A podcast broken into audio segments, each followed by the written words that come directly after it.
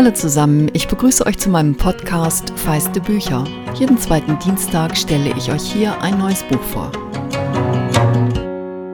Als ich das Buch, das ich euch heute vorstellen möchte, zugeschlagen habe, war ich ziemlich durchgeschüttelt. Ich hatte ehrlich gesagt was anderes erwartet, denn ein Zitat auf dem Klappentext sagt, man kann diesen Roman nicht lesen, ohne dass man abwechselnd in Tränen ausbricht oder von Lachkrämpfen überwältigt wird. Und Shaggy, ach Shaggy, Shaggy ist eine Figur, die man nie mehr vergisst.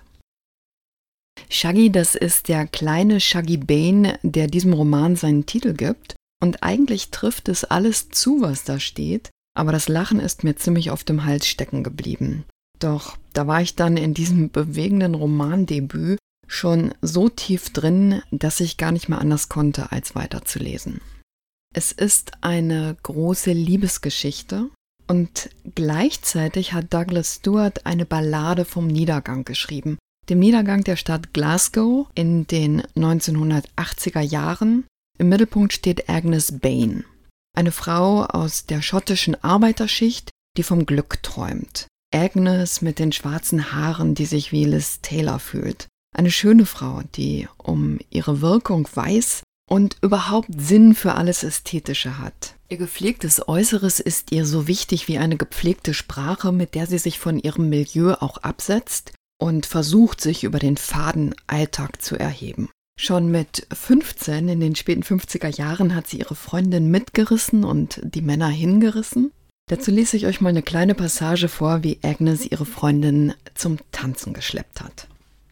Als junge Dinge hatten sie aneinander gehangen wie eine Schnur Perlen und den ganzen Weg runter zur Sorgy Hall Street aus vollem Hals gesungen. Sie waren noch minderjährig, aber Agnes hatte schon mit 15 genug Selbstbewusstsein gehabt, um sie alle reinzukriegen. Die Türsteher hatten Agnes immer am Ende der Schlange funkeln sehen und nach vorn gewinkt, und sie hatte die anderen Mädels mitgezogen, als wären sie aneinander gekettet. Die Mädchen hatten sich an Agnes' Gürtel festgehalten und leise protestiert, aber Agnes hatte den Türstehern ihr bestes Lächeln geschenkt. Das Lächeln, das sie für Männer reservierte. Das Lächeln, das sie vor ihrer Mutter geheim hielt. Wie gerne sie damals ihr Lächeln verteilt hatte. Sie hatte die Zähne von ihrem Vater geerbt und die Campbell-Zähne waren immer schlecht gewesen. Ein Grund zur Demut in einem sonst schönen Gesicht. Ihre bleibenden Zähne waren klein und krumm herausgekommen, von Anfang an nie weiß gewesen. Mit 15 hatte Agnes ihre Mutter angefleht, sie sich alle ziehen lassen zu dürfen. Dass die falschen Zähne drückten, war ein kleiner Preis für das Filmstarlächeln, das ihr das Gebiss vermeintlich verlieh. Jeder Zahn breit und gleichmäßig und so kerzengerade wie die von Liz Taylor.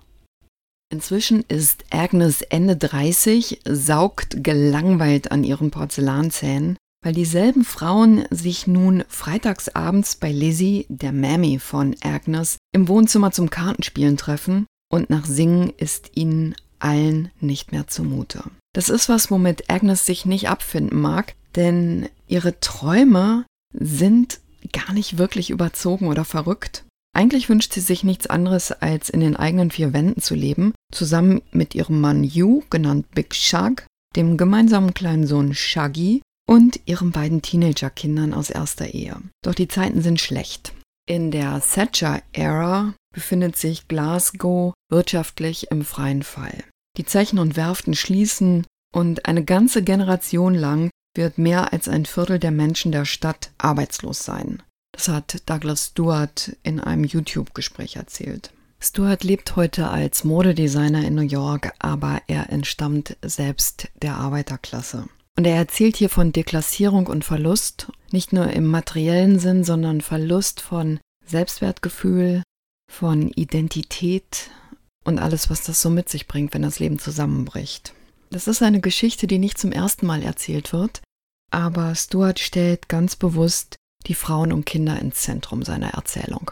Agnes lebt mit Mann und Kindern in der Wohnung ihrer Eltern in einer Sozialsiedlung. Big Shark ist ein Mann mit einem, wie Stuart schreibt, langen, dichten Schnurrbart, den er manchmal abwesend streichelt wie ein Haustier. Das sind solche Bilder, mit denen Stuart mich schnell für sich eingenommen hat. Big Shark fährt Taxi und fühlt sich wie ein Mann der Nacht, dem für die Stunden seiner Schicht die Stadt gehört. Wie Agnes um ihre Schönheit weiß, weiß Chuck um seine Männlichkeit, mit der er für Agnes zum Versprechen auf ein aufregendes Leben geworden ist. Für ihn bricht sie das Tabu über die Glaubensgrenzen hinweg zu lieben, denn Agnes ist Katholikin und sie verlässt die Ehe mit dem katholischen Vater ihrer Kinder, in der sie sich gelangweilt und gefangen gefühlt hat, und heiratet zum Leidwesen ihrer Eltern den Protestanten Jacques Bain, der für sie eine Frau und vier Kinder zurücklässt. Diese Ehe ist Agnes' Ausdruck von Nonkonformismus. Einige Jahre später träumt Agnes auch davon, dass Big Chuck aufhört, anderen Frauen hinterherzuschauen, vor allem, dass er aufhört, ihnen nachzusteigen. Sie hätte die eigene Wohnung auch gern, um die Missbilligung ihrer Eltern nicht mehr ertragen zu müssen, denn, Zitat, es war zu viel, im Wohnzimmer ihrer Mutter eingesperrt zu sein und von ihr verurteilt zu werden. Zu viel, sie bei jeder Ehekrise als Zuschauerin in der ersten Reihe zu haben. Schon lange reicht es Agnes nicht mehr, sich ihr Leben schöner zu denken, als es ist. Sie hat begonnen, sich die Welt schöner zu trinken. In ihrem Umfeld fällt das kaum auf. Alkohol ist ziemlich normal und für die Männer noch ein bisschen normaler. In dem Gespräch auf YouTube erzählt Stuart, der nicht ganz zufällig Jahrgang 1976 ist, wie der kleine Shaggy auch, dass für die Männer der Vätergeneration galt, you had to be hard working, hard loving, hard drinking and hard with your fists. Also, du musstest hart arbeiten, in der Liebe keine Gefühle rauslassen, viel trinken und im Fall eines Falles zuschlagen. Und Big Shark wird eine harte Entscheidung treffen. Er mietet ein Haus, Douglas Stewart lässt uns mit der Familie durch schöne Viertel fahren und einen Moment denken, alles wird gut. Doch dann kommen wir mit Agnes und den Kindern am Ende der Welt an, in der verwahrlosten Siedlung einer stillgelegten Zeche. Hier eröffnet Big Shark seiner Frau, dass er sie nicht mehr erträgt und hier nicht mit einziehen wird. Agnes ist schockiert und vor allem ist sie so ungläubig, dass es das mit ihnen gewesen sein soll. Die Schmach ist so groß, dass eine Rückkehr zu den Eltern undenkbar wird. Für Big Chuck ist es auch die ultimative Methode der Kontrolle. Er hat Agnes quasi verbannt. Wenn er nicht mehr mit ihr leben kann, dann soll sie auch kein anderer haben, der ihr ihre Träume erfüllen kann. Denn das wäre für sie Voraussetzung, sich darauf einzulassen. Catherine, die älteste der Kinder, hat bei aller Sorge um die Mutter und den kleinen Bruder bereits einen Plan, diesem Leben zu entfliehen. Zurück bleiben die Söhne, der stille, fast erwachsene Alexander, Spitzname Leek, was so viel wie Lauch heißt, weil er groß, spiddelig und blass ist, und der kleine Shaggy, sieben, acht Jahre alt, ein sanfter, weicher Junge, der sich bei der Mutter den Sinn für Glamour abgeschaut hat, sich ihre Sprache abgehört hat und eine Wohlerzogenheit an den Tag legt, die ihn zum Gespött der anderen Kinder macht. Shaggy wird zum Satelliten, der seine Mutter umkreist, der auf sie achtet, versucht die Signale zu deuten, versucht sie vor sich selbst zu schützen, während Agnes immer mehr in ihre Alkoholkrankheit abdriftet und an der Wirklichkeit zerschellt. Stuart erzählt mit Shaggy Bane die herzzerreißende Geschichte eines Kindes, das seine Mutter bis an den Rand der Selbstaufgabe liebt. Ein gewitztes Kind, das lernt, sich durchzuschlagen, weil ihm auch gar nichts anderes übrig bleibt auch weil er als jüngstes Kind derjenige ist, der mit ihr zu Hause übrig bleibt. Allerdings hat auch Leek in seinem Leben lange die Pausentaste gedrückt, um sich um die Mutter zu kümmern, und er versucht jetzt Shaggy auf diese Aufgabe vorzubereiten und ihn fürs Leben abzuhärten. Eine seiner Maßnahmen lese ich euch jetzt mal vor. Du musst versuchen, dich ein bisschen mehr einzufügen. Du musst versuchen, mehr wie die anderen kleinen Blödmänner zu sein. Shaggy drehte den Kopf und schnappte nach Luft. Ich versuch's doch, League. Ich versuch's die ganze Zeit. Aber die Jungs lassen die Hemden aus der Hose hängen, als wär's ihnen völlig egal. Und die ganze Zeit kicken sie diesen blöden Ball herum. Ich habe auch gesehen, wie sie sich den Finger hinten in die Hose stecken und dran riechen. Das ist so, so, er sucht nach dem Wort, widerlich. League ließ ihn los. Wenn du überleben willst, musst du dich mehr anstrengen, Shaggy. Also erstens, sag nie wieder das Wort widerlich. Kleine Jungs sollten nicht wie alte Frauen reden. Leek spuckte aus. Und du musst daran arbeiten, wie du gehst. Versuch nicht so zu schlenkern. Das ist, als würdest du dir eine Zielscheibe auf den Rücken malen. Leek imitierte übertrieben Shakis Gang. Er drehte die Fußspitzen nach außen, schwang die Hüften hin und her und schlenkerte mit den Armen, als hätte er keinen Knochen. Du darfst die Beine nicht überkreuzen, wenn du gehst. Versuch Platz für deinen Schwanz zu machen. Lee griff sich an die Beule seiner Korthose und stolzierte halb lässig, halb wie ein Gockel auf und ab. Geh nicht so tief in die Knie, mach lange, gerade Schritte. Lee ging in lockeren, natürlichen Kreisen. Shaggy folgte ihm wie ein Pantomime. Er gab sich die allergrößte Mühe, die Arme eng am Körper zu halten. Es war schwer, das Ganze natürlich aussehen zu lassen. Leek spürt wie alle anderen, Shaggy ist anders und für alles außerhalb der Norm, der vorgestanzten Normalität, ist zu dieser Zeit in dieser Welt kein Raum. Lange bevor Shaggy überhaupt eine Idee von seiner eigenen Sexualität hat, sehen die anderen in ihm den Schwulen. Und es ist wie selbstverständlich eine Kategorie der Beleidigung und der Demütigung.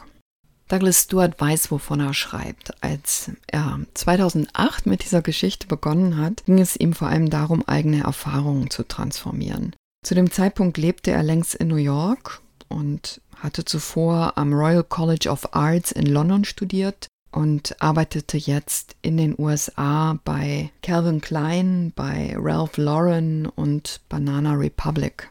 Stuart ist schwul und mit einer alleinerziehenden alkoholkranken Mutter aufgewachsen im Arbeitermilieu Glasgows. Er versteht die Zeit, die Menschen und er versteht ganz besonders die Frauen. Er beschreibt sie als das Rückgrat der Stadt, gibt ihnen eine Stimme, nicht nur Ärgnis. Wenn die Männer ins Straucheln geraten, sind es oft die Frauen und Kinder, die als Erste und am schlimmsten darunter leiden, sagt er in einem der YouTube-Gespräche, die ich mir angeguckt habe. Er erzählt auch, wie er als Kind ständig darauf gewartet hat, dass etwas Schlimmes passiert. Egal in was für einer Verfassung seine Mutter war, das war einfach was, womit er immer rechnen musste. Er erzählt, wie er seine Mutter manchmal davon abgehalten hat, betrunken loszuziehen, indem er ihr vorschlug, ihre Memoiren aufzuschreiben. In gewisser Weise hat er diese Idee jetzt mit seinem Roman vollendet. Es ist auch eine Liebeserklärung an seine Heimatstadt Glasgow geworden, trotz der Härte, Hässlichkeit und Brutalität der Stadt in den 80ern, was am Rande der Geschichte immer wieder aufblitzt. Und Übersetzerin Sophie Zeitz hat ihren Teil zu dieser Liebeserklärung beigetragen, denn sie überträgt den schottischen Slang des Milieus großartig ins Deutsche. Warum das Buch nicht Agnes Bane heiße, ist Stuart mehrfach gefragt worden. Er hat darauf eine sehr zwingende Antwort, weil Shaggy die Hoffnung des Buchs ist. Und das ist er wirklich. Shaggy Bane von Douglas Stewart erscheint bei Hansa. Sophie Zeitz hat die 496 Seiten aus dem Englischen übertragen.